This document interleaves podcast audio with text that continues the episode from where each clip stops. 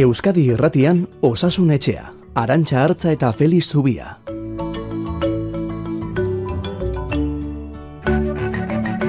Kaixo, egun ondenoi.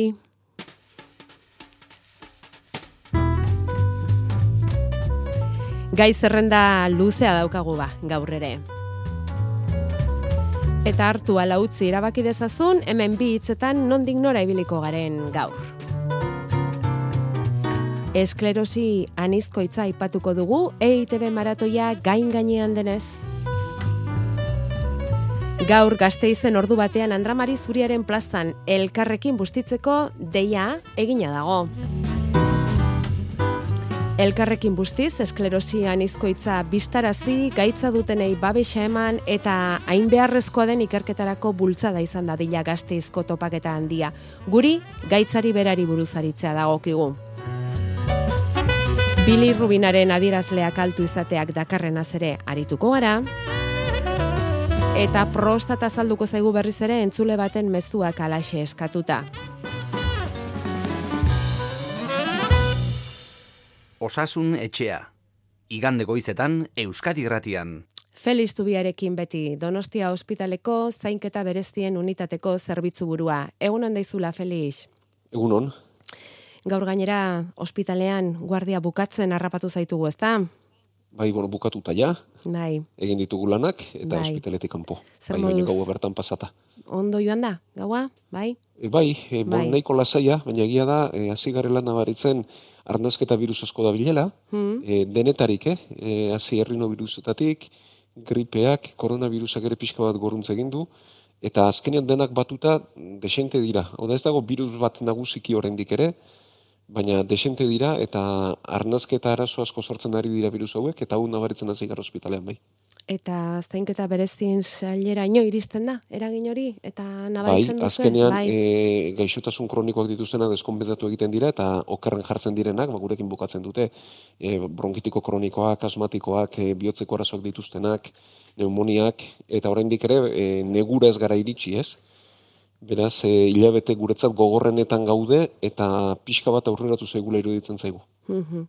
Bai, egia esan sudurra hotz desente nabaritzen dugu geuk ere gure inguruan, eh? Eta nabari dugu geure inguruan ere badirela horrelako kontuak. Bueno, garai gogorrak virusari dagokionez eta Donostia ospitalean behintzat e, bestela ere nahikoa garai gogorrak bizitzen ari zarete. Em, orain dela aste bete, eman genuen guztiaren berri, Donostiako esian, erakunde sanitario integratuan, bizi duzuen krisia bazetorrela, agertu zela, orain dela aste bete ontazari ginen izketan, eta asko gustatuko litzaiguke Feliz mm, patxada pixka batekin zein puntutan zaudete momentu honetan azalduko bazenigu. Bueno, ba, guk lehenik eta behin, e, hiru mezu zabaldu nahi dizkiogu herritarren pixka bat e, ideiari, eta edo entzat herritarre jakin ditzaten, hiru puntu nagusi. E, batez ere, osasunaren arretaren kalitateak e, mugitzen gaituela. Eta gu asko zerosoago geundeke isilik, geure etxean, baina iruditzen zaigu egoera kezkagarria dela, eta horregatik e, ari gara mugitzen. E, bigarrenik, e, osakidetzaren eredu vertikalak asko kezkatzen gaituela.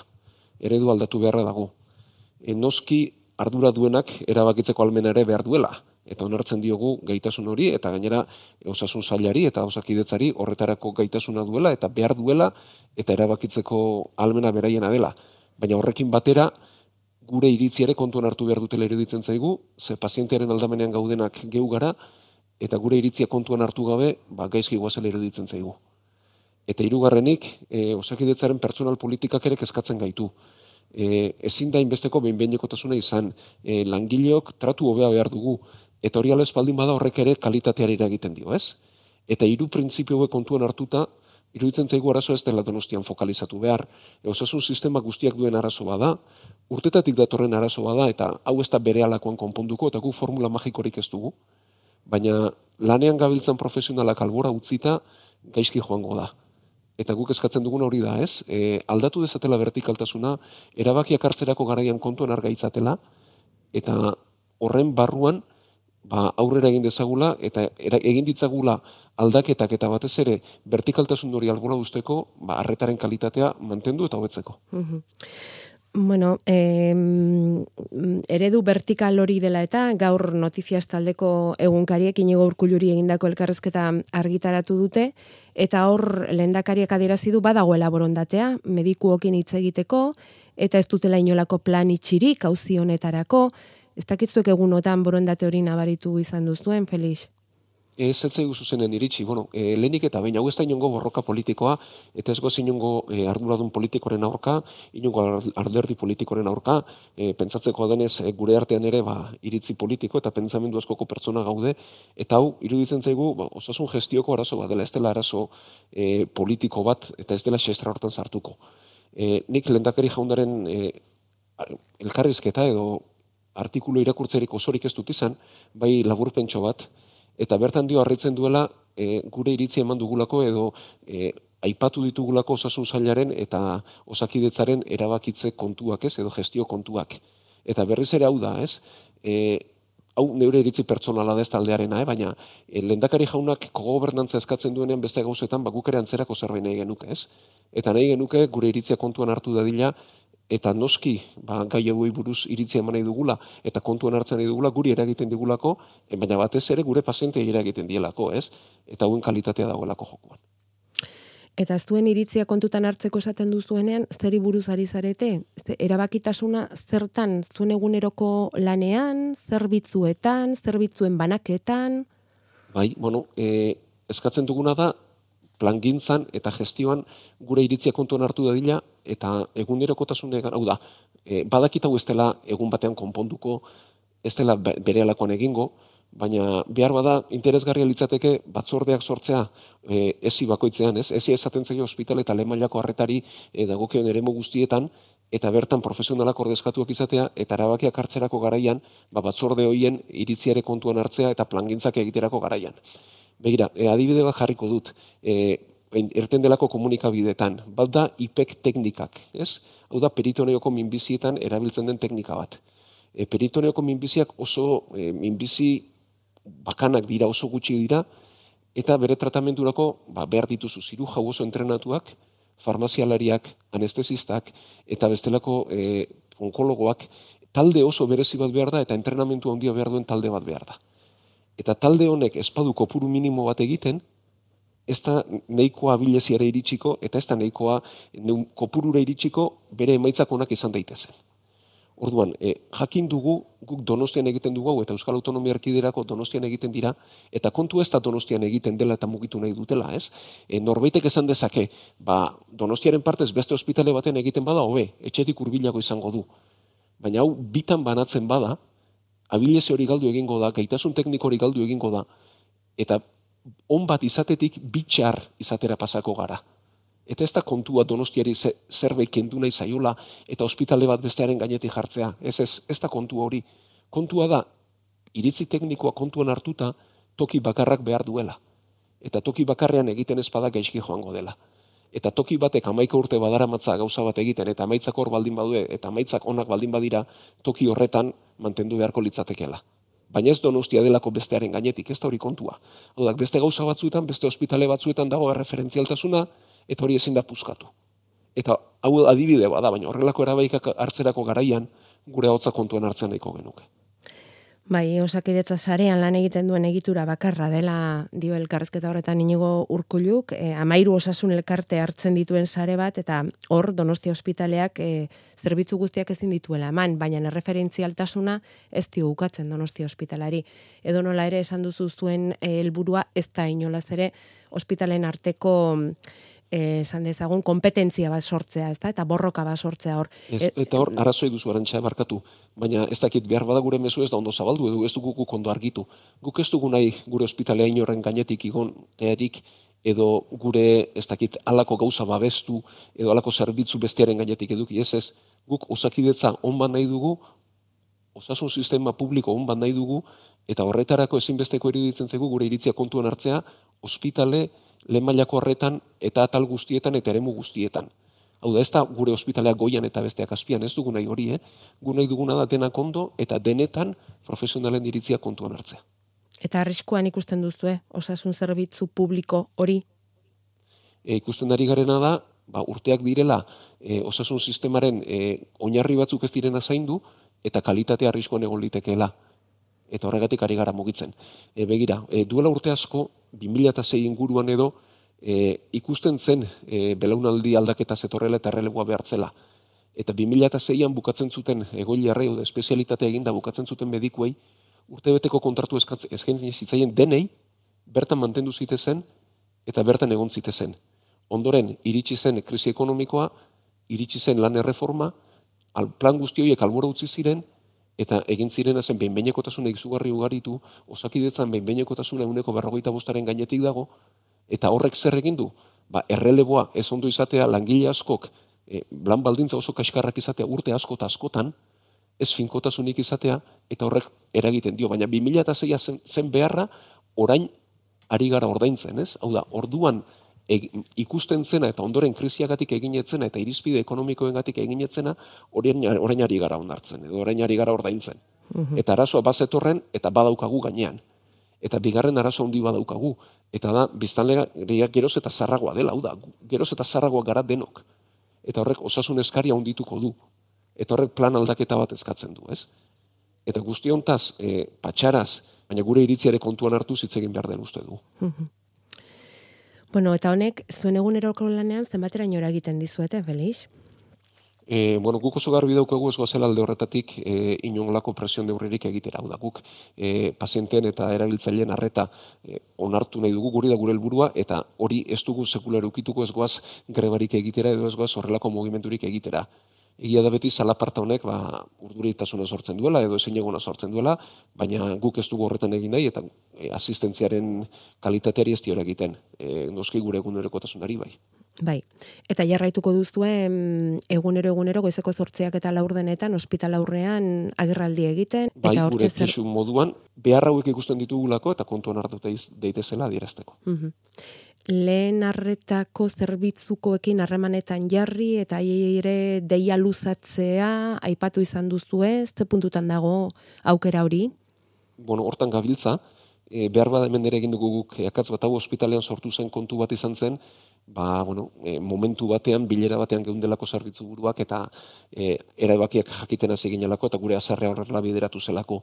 Egu ez gara ospitalean bizi garen elite bat, iruditzen zaigu ba, lehen mailako harreta dela sistemaren oinarria eta lehen mailako harreta hobetu behar dela batez ere, urteak eta urteak dira eskatzen ari direla, e, baita ere euren arazoa konpondu daitezela eta kontuan hartu daitezela.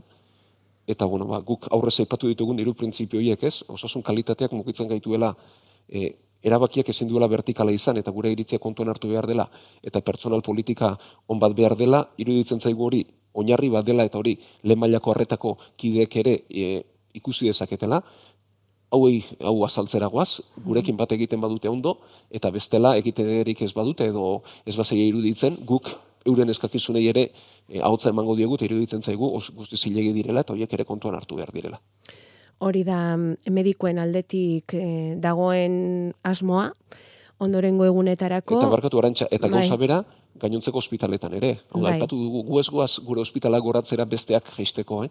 ez da hori kontua. Badaukazuen oski, gainerako ospitalekin harremana, koordinatuta ari zarete, hau beste ospital batzuetara zabaltzeko aukera hori ere badago orduan. Nahi genuke, eta horretan lan egingo dugu, gero bakoitzak ikusiko du bere goera zein den eta zein den bere puntua, ez? Mm Baina iruditzen zaigu arazoa denona dela eta denon artean eman beharreko zerbait dela. Bueno, esaten nuen bezala, hau da medikuen aldetik ondorengo egunetarako dagoen aurrikuspena, e, espero da eraberean gotzone zagardui osasun zailburuaren agerraldia ere alik eta azkarren izango dela aurreratu du lehendakariak lehen aipatu dugun elkarrezketa horretan Eta bueno, ba, momentu zorrela daude gauzak, donosti aldeko ezin sortu den auzionen inguruan, eskerrik asko Felix eman guzun argibide hauen gati guztien gatik, eta horren antzen ere, ba, segiko dugu gaiaren inguruko informazioa ematen. Euskadi irratian, osasun etxea. Bueno, eta orain, kontatu behar dizuegu Eider Goenaga Lazkaotarraren historia handiaren laburpen laburra.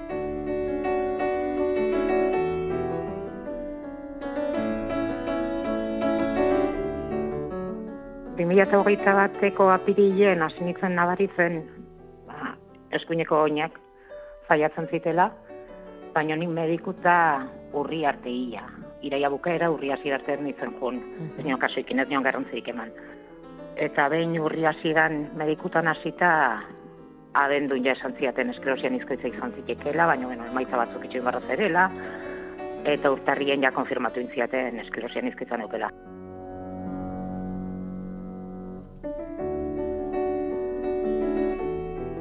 neukela. Zan, gerozta polik ego ibiltzen ditzen, nekatzen izen izu, izugarri pila, oinez ibiltzeko garaien, edo bizikletan ibiltzeko garaien, bizikleta jotzeko eta jisteko arazo nituen, horrek agaltzen hon.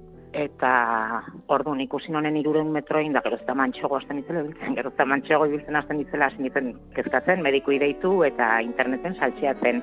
Orduan, interneten saltxeatzen itzen hor, hain nintzen hortan ikusi non izkaitza izan zitekela. Beste gauza arten, eta orduan lehenengo aldiz, entzun honen esklosian izkoitza, neukela, ba, momentun, momentun, eh? Momentuko izan zen, alibioa sentitu non, bat arten irakurri neulako ela izan neote ziteken, edo tumoren bat izan ziteken, orduan momentuko izan zen alibioa, irontzitela gutxi.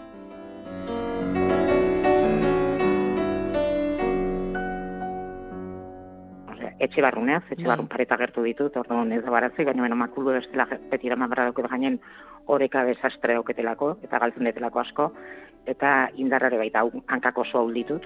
Eskubiko bakarrik hasi zana, baina ezkerrera etorri da pixkat, orduan dauket eskubiko aukerro, baina ezkerrekoaren nahiko ahul dauket, osan metro gutxi ditut, eta bestela, ba, erosinon, hiru errodatako bizikleta bat, hau da, triziklo bat, Ah, bai. Mhm. eta triziklokin ondo. Nintzen bajan irai arte, eta iraien berriz kursu hasi zanen lan eboltatu nintzen. Eta hor kiston laguntza dut. Egi esan lankiek izugarri ondo portatu die, ba, egokitu indiatelako lana. Mhm. Esango dugu irakaslea zarela. Bai, E, zure ikaslek nola bizi dute, zure gaixotasuna? ba, klaseko lehenengo egunen, esplikatu nien ze gertatzen zitzaiten, eta esan nien, ba, ikusiko zutela batzutan igual eserin beharko nukela klasen, normalen klasek beti zutik emateitut. Eta esan nien, ekatu egiten naiz, orduan batzutan eseringo naiz. edo ikusiko zu edo zer gauzakin estorputzin, igual lurre eroiko naizela eta laguntza eskatuko izetela zutitzeko, eta esan ikaslen aldetik izugarrizko erantzun hona izan dut. Eider Goenaga kameraunean utzitako testigantza ekarri dugu osasun etxera.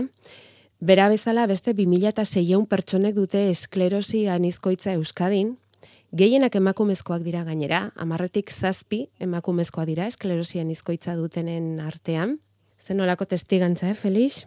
Bai, ze gogorra, ez? Eta ze ausardia kontatzeko, baina eskertzen diogu, benetan. Bai, ba, bai, ausardia, naturaltasuna, et- eskertzekoa dira horrelako testigantzak. Bueno, esklerosian izkoitza gaixotasun autoimunea da, Felix, hori hor- horraino iritsi gara maratoinaren aitzakean, bueno, hori ikasteraino iritsi gara. Nervio sistemako gaitz bada, ez? Eta nervioek inguruan badute isolamendu bat, eh? mielina esaten dioguna. E, pentsa kableek, ez? Ba, kanpotik plastikozko zorro bat duten bezala, argindarra barruti joan dadin eta galdu ez dadin, ba, gure neuronek ere badute kanpotik, ba, beste zorro bat, baina kasu honetan koipezkoa dena, mielinazko ba, zorro bat daukate. Eta esklerosian izkoitzen egiten dena da, gure defentsak erotu egiten dira, eta defentsek eraso egiten diote mielinari. Eta orduan, ba, argindarra nerbioetatik ondo joan galdu egiten da. Ez? Mhm, Eta esklerosian izkoitza izena du, ba, nervio sistemako puntu diferentetan azaltzen delako. Ja. Orduan, sintomak oso aldakorrak dira. Beti nervio sistemakoak, baina kaltetzen den eremuaren arabera, ba, sintomak aldatu egiten dira. Batzutan ikusmenekoak dira, beste batzutan hizkuntzakoak, beste batzutan entzumenezkoak, beste batzutan ibilerakoak, edurneren kasuen bezala, orekaren eremukoak. Mhm. Hau da, toki askotakoan, eta horregatik ez da erreza, askotan, e, lehen kasuan, edo lehen momentuan, hau dela pentsatzea ez, eremu askotako kalteak direlako, eta pertsonatik pertsonara sintomak aldakorrak direlako. Eta zergatik gertatzen den badakigu? e, bueno, e, garbi-garbi ez badakigu defentzak direla erotu eta gure gorputzari kalte egiten diotenak, gaixotasun autoimune guztietan bezala emakumezkoetan gehiago gertatzen da, eta honetan ere bai, Mhm. Eta gero e, agerraldi edo kerraldiak izaten ditu, eta bilakaerak ere pertsonatik pertsonara basko aldatzen dira, ez batzuetan larriagoak dira eta bestetan ez. E, lotura bat eginda virus batekin, e, Epstein-Barren virusarekin. E, virus honek mononukleosia sortzen du, eta ikusi da virus hau pasa duten pertsonek askoz ere arrisko handiagoa dutela hau jasateko. Baina guzti hau ikertzeko dago eta Egia da. jakiteko dago. Aipatu genuen Ez? egia da. Bai. Bai. Mhm. Orduan, e, badirudi virusaren kontra sortu diren defentzek ondoren ba, gaizki egin eta mielinari erasoten diotela. Baina virus hau milioika pertsonek pasatzen dute, edo pasatzen dugu, eta esklerosian izkoitza batzuetan bakarrik gertatzen da, ez? Eta guzti hau da ez dakiguna, eta guzti honetarako behar da ikerketa, eta gero noski tratamendu egokietan lan egiteko ere bai. Bueno, ba horregatik ikerketa delako gakoa e, izango da ostegunean EITBko maratoiak bilduko duen dirua, urteroko gizan aurten ere, abenduaren amabostarekin egingo delako EITBko maratoi hori, urteroko gizan telefonoz jasoko dituzten maratoi honetan babesa eman nahi dutenen deiak, gainera zeu ere tartean izango zara, ez, Felix? Bai, batzuk bueno. hartzen? Bai, tokatuko zeigu izatea, eta bueno, ba, laguntzatxo eman baldi badezakegu, primeran. Ba, oso ondo. Eta bestela, ba, eitb.eu zen sartu, eta hor topatuko dituzue maratoiarekin bat egiteko moduak asko dira, eta eta horrela busti zaitezkete gaitza hau azalerazten laguntzeko, eta ikerketarako laguntza ekonomiko hori emateko. Eta esandakoa osteguna baino lehen, gaur bertan, ordu batean, Andramari Zuriaren plazan, gazte izen, bustitzeko unea hortxe etorriko da, eta alik eta jenderik gehiena biltzea da helburu gaur eguerdian.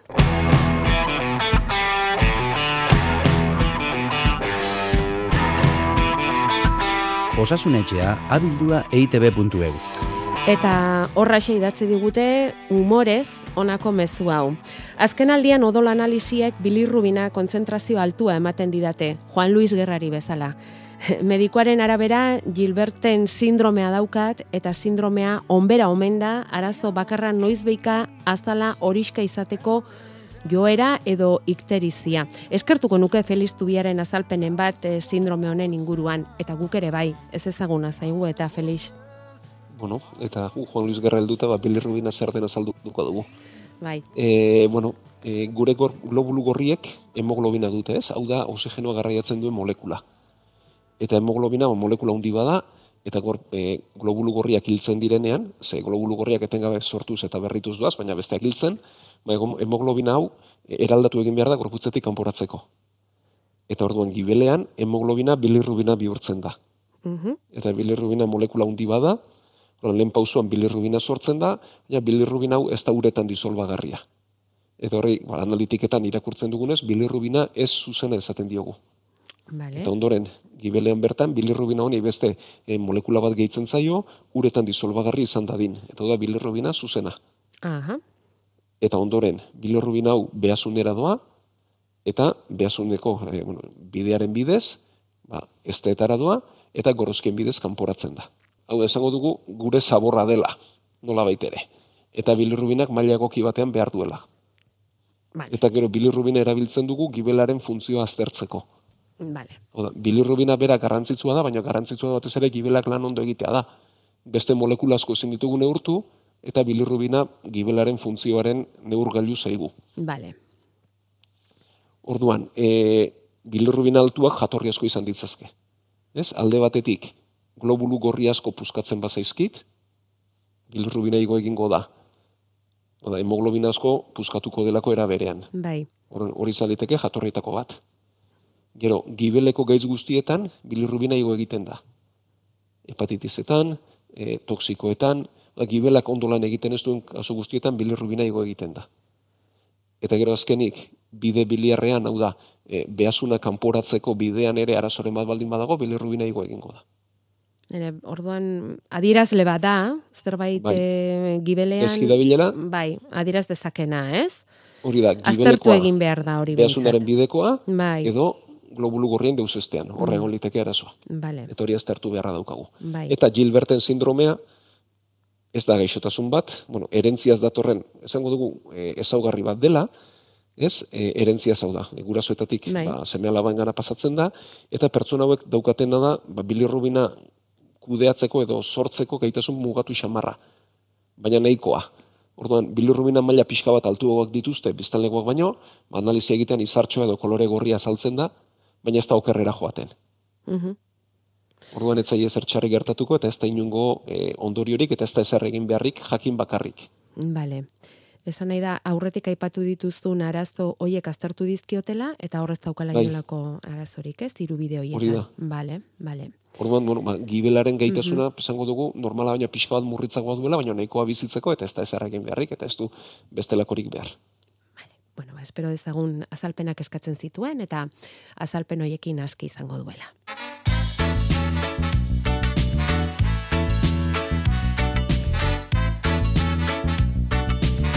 Mezuak grabatzeko bederatzi lau iru 0 bat bibi bost 0, hogeita laborduz martxan. Norbaiti esaten diotenean prostata handitua daukala, irurogei urtekin, e, fase 3 eta biopsia bat egin behar diotela, normala da, hilabete bat itxaron beharra pro, e, biopsia hori egiteko, zertan datza, nola da behaluzioa?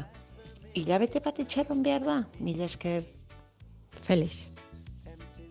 Bueno, e, bazen ikustera beraz, prostatako biopsia egiten da, e, prostata neurriz kanpo handitua dagoenean, eta minbizi arriskua dagoenean.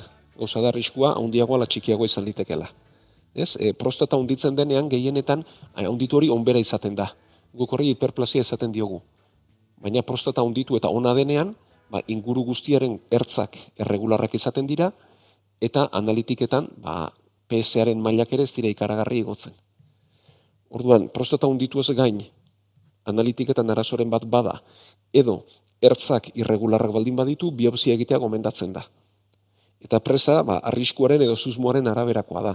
Ez susmo handia baldin bada azkarrako egin behar da, eta susmo ez badain, ba, ez badain handua, ba, pixka bat itxaron liteke. Egia da, hilabeteko epe hori, bueno, ba, pentsatzen dut itxaron zerrendaren gatik izango dela, ez? Eta e, gai aukeren araberako izango dela, zenbat eta lehen egin hobe, baina arriskua espada altua, ba, bueno, itxaron liteke, baina utzi ez behintzat, ez muga mugan geundeke, hilabete baino gehiago itxariterik ez litzateke komeni, ba, hortxe dago mugan e, itxaron liteken denbora. Hala ere esango diogu, e, atzeratu baldin badute, arrisku txikia ikusten delako ere izango dela. Ja.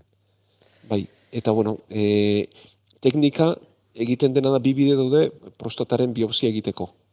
Ebat uzkibidez egiten da, bueno, e, prostata justu e, estelodiaren bukaeraren e, ondo ondoan dago. E, uzkiaren aurrealdean, horregatik urologoek erabiltzen duten tekniketako bat da uzkibidez ukitzea prostata, ez? Hortxe dago, eta egiten dena da lehenik eta behin anestesia e, orokor baina oso harin bat eman, oda sedazio harin bat eman lasai egon dadin pertsona, Bai. eta gero anestesia lokala jarrita uzkibidez egin biopsia hori da bidetako bat. Bai. Eta beste bat egin liteke, e, ba, justu guk perinia esaten dioguna ez, azkenean e, ba, barrabilen eta uzkiaren tartetik egin liteke biopsia. Uzki erabili gabe ere bi bideak daude, eta bueno, ba, kokapenaren arabera eta justu biopsiazio nahi den ere arabera bat ala beste erabakitzen da.